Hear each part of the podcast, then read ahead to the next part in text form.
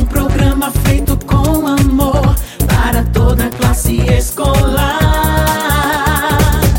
Aprendendo através do rádio, vozes da educação já está no ar.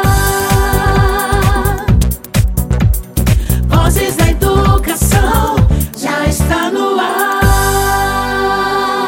Boa tarde a todos os ouvintes. Começa agora o Vozes da Educação. O programa de hoje vai abordar um assunto sério e necessário. Vamos falar sobre a importância de que todas as crianças e adolescentes devem estar na escola. Isso mesmo, pessoal. Mesmo não tendo aulas presenciais, é necessário que crianças e adolescentes estejam participando das aulas. Para iniciar o nosso encontro, vamos ouvir um cordel criado pela professora Elânia Pimentel. Boa tarde a todos os ouvintes da Tucana FM, programa Vozes da Educação. Sou Elânia Pimentel, professora, não atuante na rede pública nem particular. Sou moradora da Fazenda Povoão, próximo ao Poção. O Cordel queria apresentar a vocês foi um pedido da Secretaria da Educação através da professora Eliane Costa. Atualmente ela atua como coordenadora do Fundamental 2. O tema do cordel preocupa todos nós, professores, atuantes ou não, que é a evasão escolar, refletindo sobre a educação. Para iniciar nossa conversa, vamos de Paulo Freire lembrar, patrono da educação, eterno mestre em educar, só desperta a paixão por aprender quem tem paixão por ensinar. E com essa frase do mestre, o diálogo vamos continuar. Estamos em tempo de pandemia, mas não podemos vacilar. A educação é muito importante, temos que valorizar. Só porque a aula é online, você não vai participar. Entendemos que é difícil para nos adaptar. Por isso, pedimos às famílias que atentos venham ficar. Se não tem acesso à internet, venha o caderno buscar. Mesmo aquele que tem, continue a atuar, respondendo às atividades e da aula venha participar. Cada um é importante no processo de educação. Colabore, participe e busque mais instrução. O que hoje parece fácil, amanhã não será não. O conhecimento é tudo na busca por formação. O vírus está matando, temos que nos proteger a aula online é necessária para mim e para você. Em breve nos reencontraremos. Presente, vamos nos ver. Um abraço caloroso, cada um vai receber. Amigos, familiares, vos convido a pensar no futuro de seus filhos, o caminho que irá trilhar. A educação transforma, só ela libertará da ignorância, da opressão que o mundo vem mostrar. Esse é o nosso recado a toda a população, de professores, coordenadores, Secretaria da Educação, convidando as famílias para combater a evasão. Esse é um assunto sério, mas ele tem solução. Elânia Pimentel. Que mensagem perfeita! Parabéns, professora Ilânia! E você, estudante, mãe, pai ou professor que quer participar da abertura do programa Vozes da Educação, entre em contato conosco pelo WhatsApp 991433948. Programa Vozes da Educação. Boa tarde, Isael. Seja bem-vindo ao programa Vozes da Educação. Isael é bacharel em Direito e professor do Sistema Municipal de Educação. Irá falar sobre a importância da família no acompanhamento das aulas remotas. Doutor Isael, a Constituição Federal fala sobre o direito à educação. O que assegura essa lei? A quem é atribuído o direito de educar? Boa tarde. Primeiramente, quero aqui agradecer ao convite e saudar a equipe do programa Vozes da Educação e a todos os ouvintes que estão nos acompanhando nesse momento.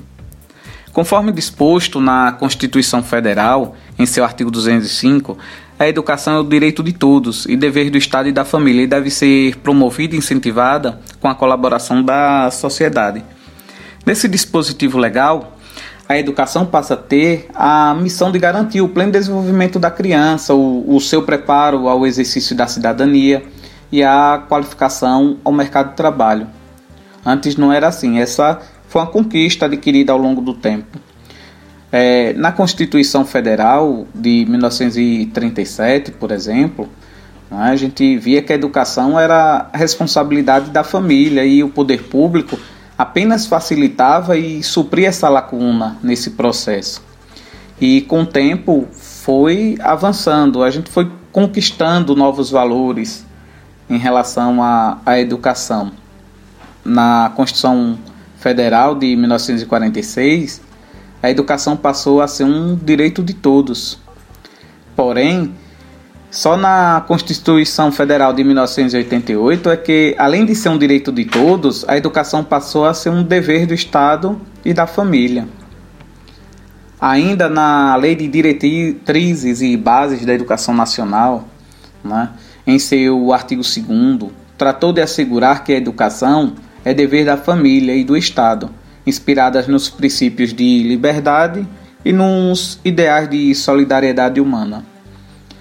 É, no artigo 4 e no artigo 22 do Estatuto da Criança e do Adolescente, aponta que é responsabilidade da família, da sociedade, da comunidade e do próprio poder público assegurar a educação da criança e também do adolescente. Então temos aí um arcabouço jurídico enorme que garantem, assegura o direito à educação. E cabe a todos nós zelar com esse compromisso. Qual o papel da família no ato de educar? Qual a melhor forma? É, para responder essa pergunta, antes é importante frisar sobre a concepção da estrutura familiar nos tempos atuais, pois a lei abrange a responsabilidade na tarefa de educar a todos e não somente a figura do, do genitor.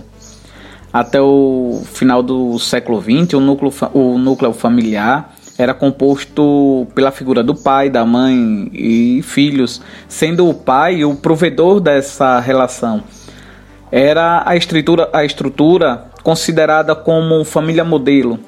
Porém, olhares que antes se voltavam a aqueles que fugiam a esse estereotipo não existe mais, né? seja pela questão legal ou pela própria modernidade. Sendo assim, a necessidade social fez surgir uma concepção de família que abrange os mais diversos formatos, quebrando então paradigmas e rompendo essa estrutura existente anteriormente. E a criança passa a estar aos cuidados de terceiros, seja pelo processo de adoção, em razão da morte de genitores ou não. É, sem esquecer também que nem sempre a ausência dos pais na, na vida dos filhos se dá em razão de, de óbito. Né? Pode se dar devido à, à dissolução da, da relação conjugal, onde um ou outro acaba se distanciando da tarefa de educar e prover a subsistência da criança né? pela própria é, naturalidade da, do afastamento do convívio familiar ou até mesmo a necessidade de buscar trabalho em outras cidades, como é comum muito irem, não é, muitos irem a São Paulo em busca de emprego, por exemplo, deixando assim a, as crianças aos cuidados dos avós ou outros parentes que é, também passam a, a ter a responsabilidade de cuidar dessas crianças. Assim, o, o, termo família, ao qual a lei vincula a tarefa relativa ao trato e ao cuidado em relação ao processo da, educacional, é, é tido de forma mais abrangente, englobando a todos os responsáveis pela criança. Desse modo, todos têm o dever de cuidar e dar assistência. Mesmo os genitores estando trabalhando em outras cidades, essa não pode ser uma, uma desculpa para fugir de sua responsabilidade legal. Penso que a melhor forma da família educar os filhos é, primeiramente, participar ativamente da vida de seus filhos e se engajarem no cotidiano, na rotina escolar deles. A tendência é que os alunos se dediquem e se esforcem mais por se sentirem amados e apoiados pelos pais e responsáveis. até mesmo eu, como professor, tive diversas experiências de alunos é, contentes relatando um elogio que recebeu do pai, da mãe ou de um outro parente. E com isso, pedindo até a minha ajuda, né, para que eles pudessem entender melhor a, a matéria é, e se propondo até a se empenhar mais. E nada mais gratificante que né, para um professor que ouvir isso de uma, de uma criança. Não podemos esquecer também que o lar é uma escola, é a primeira escola da criança, é onde se forma a personalidade delas, né? É sabido que a criança, as crianças em geral, são facilmente influenciáveis e por essa razão os pais devem manter o controle da autoridade, ter uma postura digna, honrada, para que nela se amolde o caráter dos filhos. E essa falta de instrução familiar pode ter influências maléficas sobre o posicionamento futuro dos filhos na sociedade, né? que pode levá-los a, por exemplo, a prática de infrações penais. Mesmo sem essa instrução escolar adequada, né, se realmente quiserem, os pais conseguem colaborar de forma efetiva na educação dos filhos. Basta acompanhar a rotina deles né? Verificar se está fazendo as tarefas escolares, como, por exemplo, verificar se está respondendo o caderno pedagógico, é, se está acompanhando as aulas pelo WhatsApp ou outras ferramentas digitais. A gente sabe que tem muitos pais aí que não sabem ler, não sabem escrever porque não tiveram oportunidade. Mas hoje já manusei o, o WhatsApp, mandam um áudio. Então, não é desculpa dizer que não entende manusear tais ferramentas, né?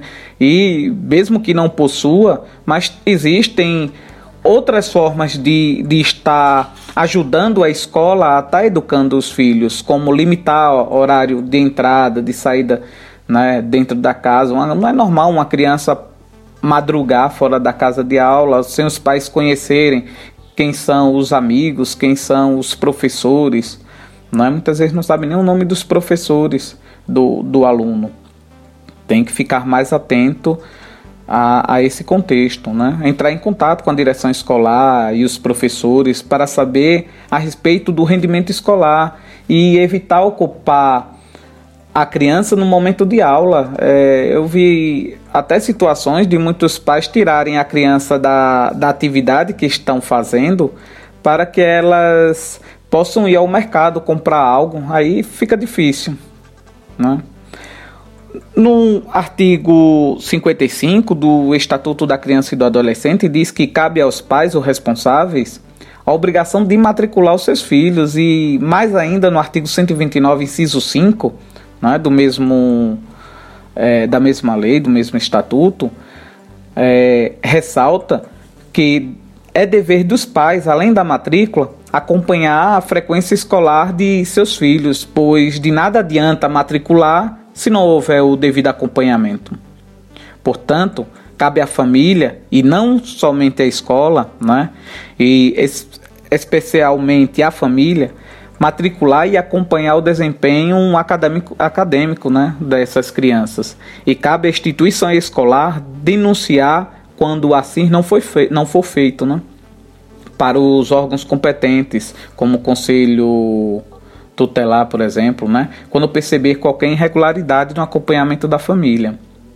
Não cabe à escola substituir o papel dos pais, assumindo a responsabilidade sozinha de educar o aluno, sendo que o papel que é de tal ação deve ocorrer em parceria para que se obtenha o devido sucesso. Isael, sabemos que a família tem um papel importante em cuidar, educar, acompanhar o desenvolvimento dos filhos, porém muitos estudantes vivem esquecidos, sem rotina para aprender. Assim sendo, o que pode acontecer com as famílias que não estão indo às escolas pegar os cadernos pedagógicos e as crianças que têm acesso à internet, mas não estão participando das aulas no WhatsApp? Quem exerce o poder familiar responderá pelos atos dos filhos menores, né, não emancipados, e que esteja em seu poder e em sua companhia, pois, como tem a obrigação de dirigir a educação dessas crianças, estes deverão exercer sobre ele a, a sua vigilância, o seu cuidado. No artigo 56 do Estatuto da Criança e do Adolescente está disposto que as instituições de ensino deverão comunicar ao Conselho Tutelar os casos de maus tratos envolvendo seus alunos, de reiteração de faltas, de abandono escolar, né, evasão escolar. Nesse caso, o Conselho Tutelar é o primeiro órgão a atuar quando se percebe qualquer irregularidade na, na vida de um menor de idade. Após as orientações e procedimentos é, que o Conselho Tutelar possa dar a essa família, caso perceba-se que, que não estão sendo cumpridas as solicitações, a família será, né, poderá ser denunciada junto ao Ministério Público ou outro órgão né, de acesso à justiça, controle social, sobre argumentação de abandono intelectual e a família responderá né, judicialmente. O abandono intelectual é justamente deixar de prover essa educação primária do filho, a educação básica, a educação essencial. O Estatuto da Criança e do Adolescente, em seu artigo 249, cria uma infração administrativa pelo descumprimento dos deveres ligados ao poder de família, não é? punível com multa de 3 a 20 salários de referência. Ademais, o o Código Penal Brasileiro também trata do assunto, né? apresenta em seu artigo 246 o crime de abandono intelectual, quando os pais ou responsáveis deixam de, possibilitar, de possibilitar a educação dos filhos em idade escolar, o que pode ensejar pena de 15 dias a um mês de detenção, ou até mesmo multa. Né? Portanto, quando assim não fazem, comete-se é? o abandono intelectual, que pode ter como consequência a suspensão do poder de família sobre aquela criança ou adolescente, conforme disposto no artigo 1638, inciso 2 do Código Civil, e também no próprio Estatuto da Criança e do Adolescente, né, dispõe da mesma forma no artigo 24 aos responsáveis, então, cabe o dever de matricular e acompanhar a criança durante o processo ensino-aprendizagem, sobre pena até mesmo de perderem, não só ter a suspensão, mas perderem de fato o poder de família. Né? É, conforme abordado no artigo 54, parágrafo 3 do, do Estatuto. Então, é importante que a família assuma a responsabilidade na tarefa de educar e acompanhar a vida escolar de seus filhos né, durante todo esse processo. Não basta matricular, tem que acompanhar, tem que verificar, tem que ligar para a escola, saber como anda né, esse, o desenvolvimento da criança.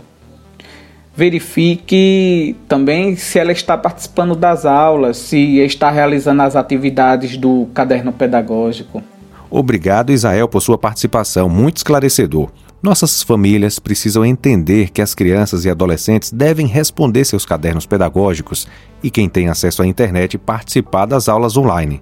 Você está ouvindo Vozes da Educação, um programa da Secretaria de Educação e do Comitê Intersetorial de Ensino Remoto de Tucano. Revigorados com a força e potência de nossas parcerias, nosso programa contará agora com a participação do coordenador Jobson Martins, do turno matutino da Escola Zélia de Brito. Ele irá falar um pouco sobre a dinâmica das aulas, bem como acerca dos projetos que estão sendo idealizados na escola durante esse período de pandemia. Boa tarde, Jobson. Seja bem-vindo ao programa Vozes da Educação. Boa tarde, J. Júnior. Boa tarde a todos os ouvintes do programa Vozes da Educação. Gostaria de aproveitar o ensejo e enviar um abraço caloroso para a comunidade Zélia de Brito, essa escola na qual eu trabalho.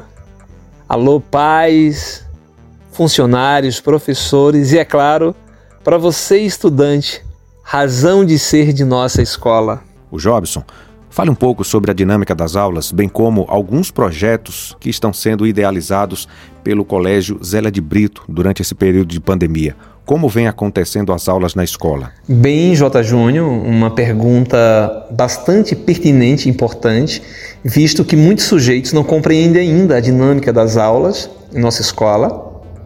É bom que se diga no primeiro momento que essa logística, essa dinâmica, ela é padrão.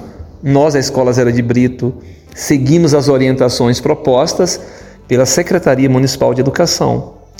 E de que maneira a gente oferta para a comunidade as aulas para o nosso estudante? Nós temos as aulas online, em que o nosso estudante tem acesso ali simultâneo com o seu professor, são aulas de segunda a sexta, cinco aulas por dia. E temos aquele estudante que, por não ter acesso à internet, ele apenas é, conta com o caderno pedagógico. Então, esse instrumento aí citado, ele é bastante importante.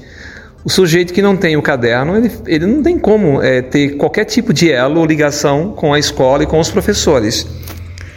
Mas voltando à questão da, dessa dinâmica, nós temos cinco aulas por dia e de segunda a sexta-feira. Essas aulas elas obedecem assim uma lógica lá do presencial, com a diferença do tempo, né? No presencial cada aula tinha um tempo de 50 minutos. No sistema remoto a gente reduz para 40. E não foi assim uma mera ação porque a gente queria descansar.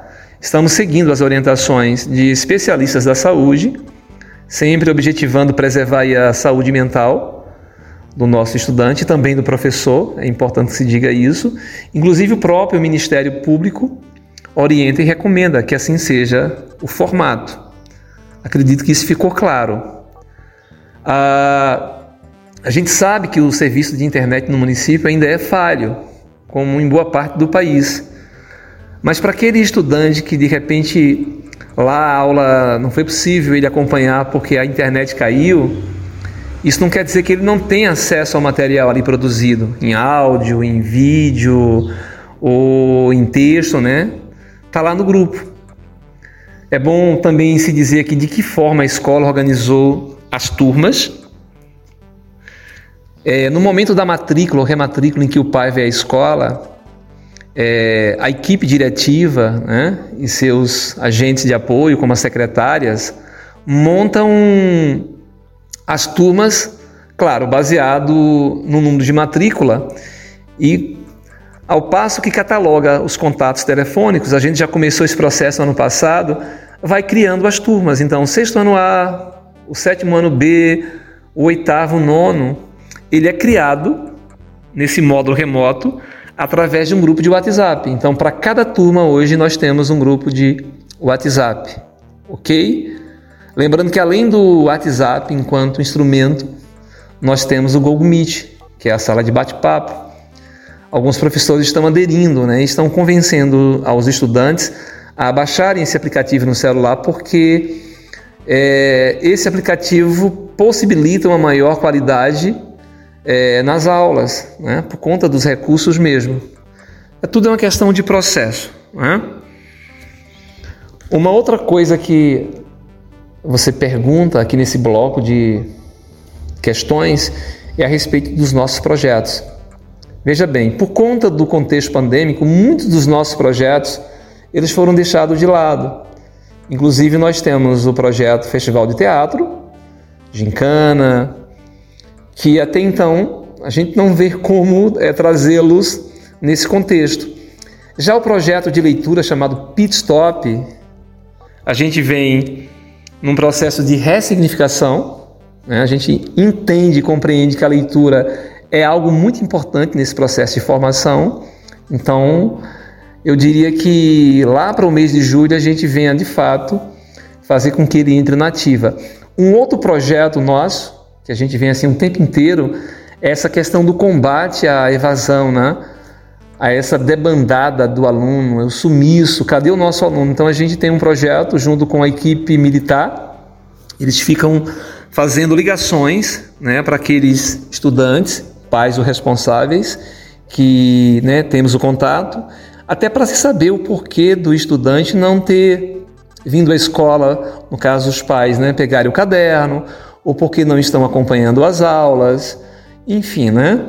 É uma das nossas ferramentas, né? Um dos nossos, uma das nossas estratégias a fim de que resgate esse sujeito ele não venha a de fato desistir, ok?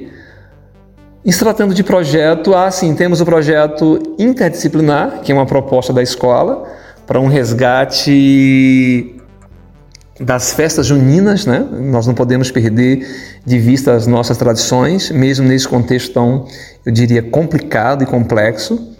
Então, pelo que eu lembre do que temos de projetos, que dentro do, das possibilidades a gente compreende enquanto coletivo, e quando eu trago coletivo são os professores, é a equipe diretiva, é a equipe pedagógica na qual eu faço parte, é que a gente possa, de fato, dentro das possibilidades, resgatar os projetos, sempre com o intuito de qualificar a nossa oferta de ensino, ainda que através do sistema remoto.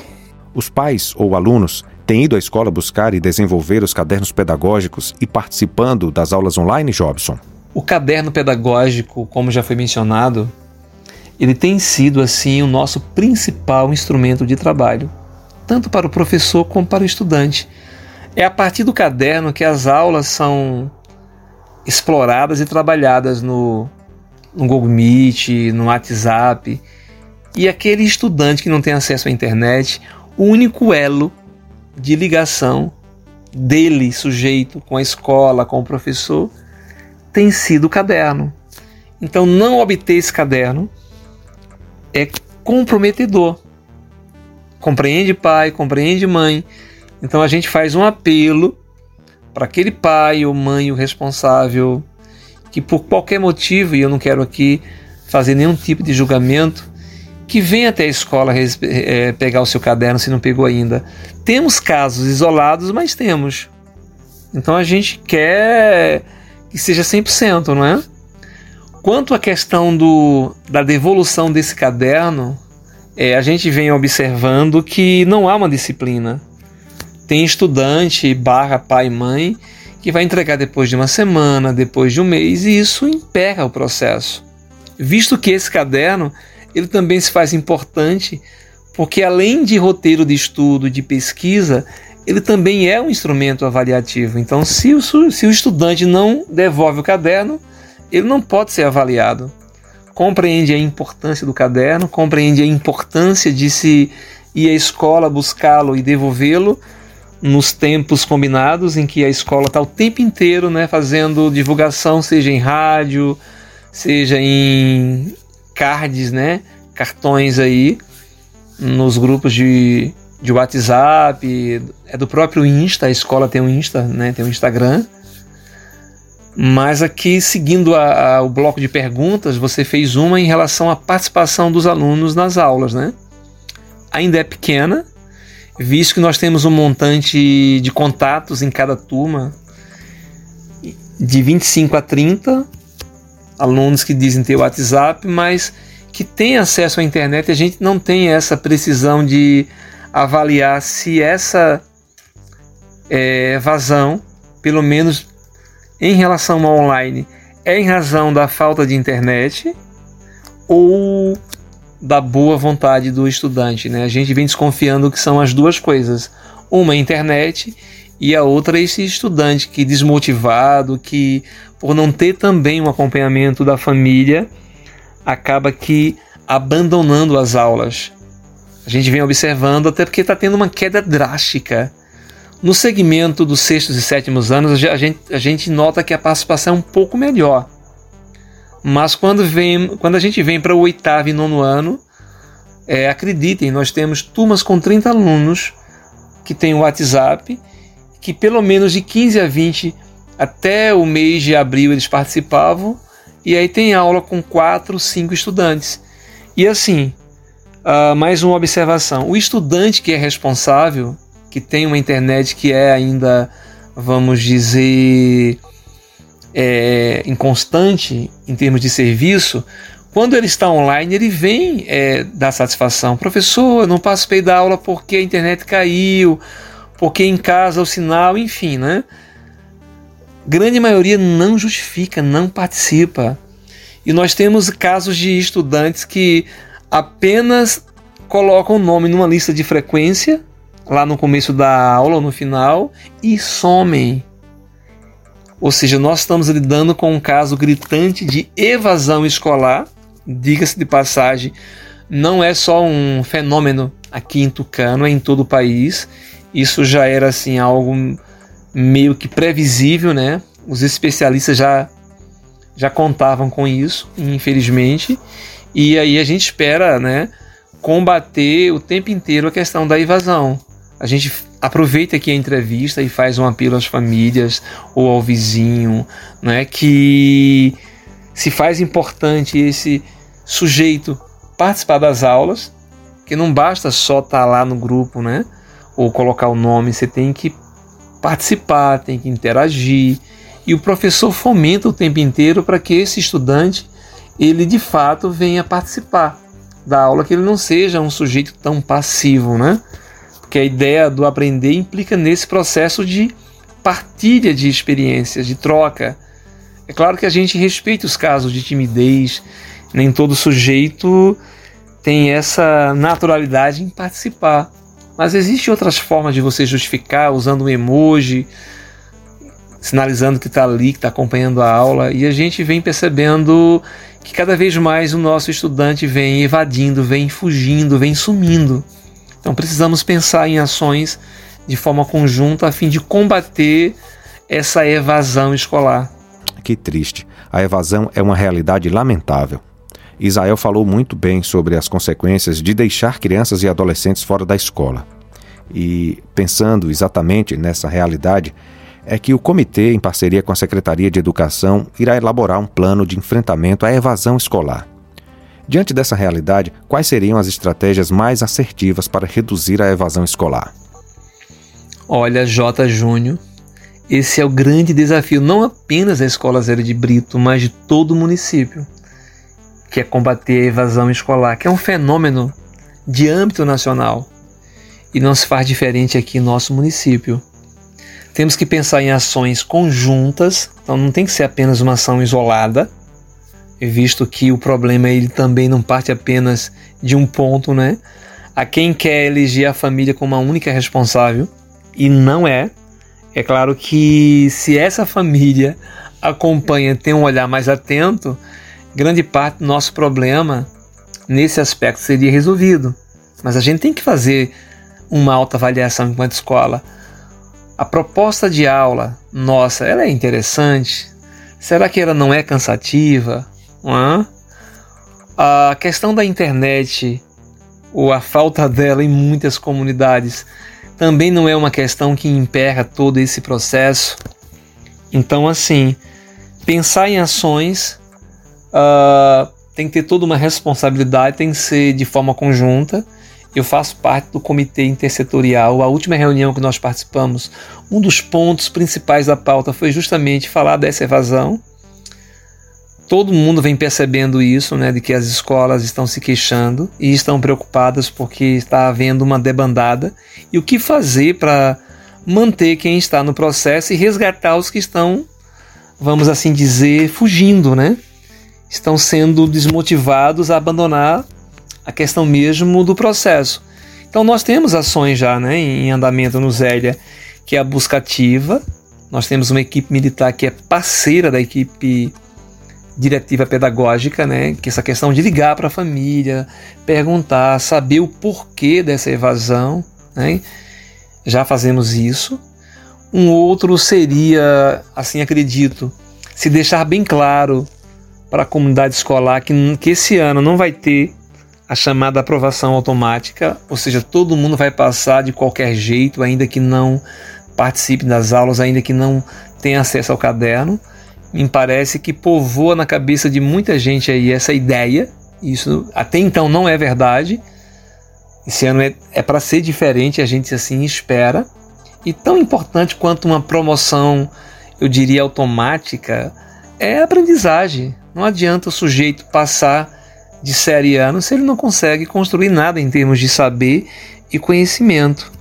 Então a gente, é, enquanto comitê, né, a gente debateu bastante sobre o assunto, mas ainda precisamos, é, de, mais uma vez, sentar, pensar, articular ações conjuntas que vão desde essa questão da lei, né, desta desta aprovação automática ou não automática, desde a questão de se investir na infraestrutura, possibilitando que mais famílias, mais comunidades tenham acesso às ferramentas, né, à questão da, da, da internet e esse convencimento né, às famílias do quanto é importante elas terem esse olhar mais atento e de vigilância sobre os seus filhos. Acredito que essas ações e outras que a gente ainda venha é, pensar articular devam, se não dar conta para resolver o problema em sua forma total, né, que possam resolver grande parte do problema. Obrigado, Jobson, por sua participação. Famílias, fiquem atentas, incentivem as crianças e adolescentes a participarem das aulas e responderem os cadernos pedagógicos, buscando a escola sempre que necessário para tirar as dúvidas que surgirem. E mais uma vez, reitero: lugar de estudante é na escola.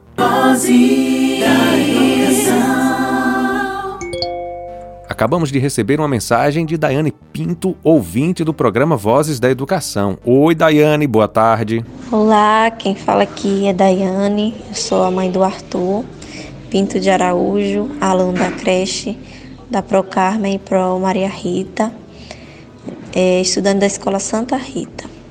Venho aqui falar um pouco né, é, a respeito das, dessas aulas remotas que vem sendo acontecendo que apesar de não substituir né, uma aula presencial, que não tem igual, mas vem sendo muito proveitoso também. Eu, meu filho está um ano fazendo essas aulas remotas a gente vê a evolução dele a cada dia, né? A gente vê a evolução nos detalhes e cuidados que as prós têm com ele, que faz tudo na maior delicadeza, pensando nos mínimos detalhes e isso ajuda, estimula a criança a querer participar das atividades. Hoje ele que me chama, mãe, vamos fazer a nossa atividade. Então acaba sendo um estímulo e ele já sabe que ele tem aquele dever para fazer, né? Hoje ele sabe todas as cores. Ele acabou de completar três anos, ele já conhece todas as cores, já conhece alguns números, algumas letras. Então, assim, vem sendo muito bom até participar com ele desse momento, estar tá mais próximo dele. A gente que trabalha o dia todo, às vezes não tem tempo de estar tá no momento da aula, mas é, no momento que dá, a gente faz. E vem sendo muito bom. É, infelizmente, o momento nos propicia isso e está sendo, tá sendo uma evolução na vida do meu filho como eu acredito que na vida de todos os outros meninos, né? Obrigado pela sua contribuição. Quer participar também? Mande uma mensagem para o WhatsApp do nosso programa 991433948. O que vocês esperam? O que vocês gostariam que fosse apresentado ou discutido no programa educativo. Você está ouvindo Vozes da Educação, um programa da Secretaria de Educação e do Comitê Intersetorial de Ensino Remoto de Tucano. Você sabia? O ano de 2020 foi atípico de várias formas. O surto de Covid-19 abalou todo o mundo. E uma forte consequência, sem dúvidas, foi a evasão escolar na pandemia, que infelizmente deve trazer impactos para além do ano citado. De acordo com o um levantamento do Datafolha, a pedido do 66 Bank, 4 milhões de alunos entre 6 e 34 anos abandonaram a escola, o que representa 8,4% dos estudantes nessa faixa etária. O percentual não parece tão grande, mas quando consideramos que apenas 43,6 milhões de alunos voltarão às aulas, comparados aos 47,6 milhões que estavam matriculados, o impacto se mostra ainda maior. Estamos chegando ao finalzinho do nosso programa de hoje. Tivemos um tema muito importante que merece a atenção de todos nós. A evasão de estudantes é uma realidade e não podemos deixar acontecer. Agradeço imensamente a participação do bacharel em Direito e professor do Sistema Municipal de Educação, Isael, e do coordenador Jobson Martins. Um agradecimento especial a você, ouvinte, que todos os dias está ligadinho com a gente, sintonizado no programa Vozes da Educação. Vamos ficando por aqui. Finalizando mais um programa, agradecendo a você, agradecendo ao nosso bom Deus. Um forte abraço. Fiquem com Deus e até amanhã. Você acabou de ouvir pela Tucano FM. Programa Vozes da Educação.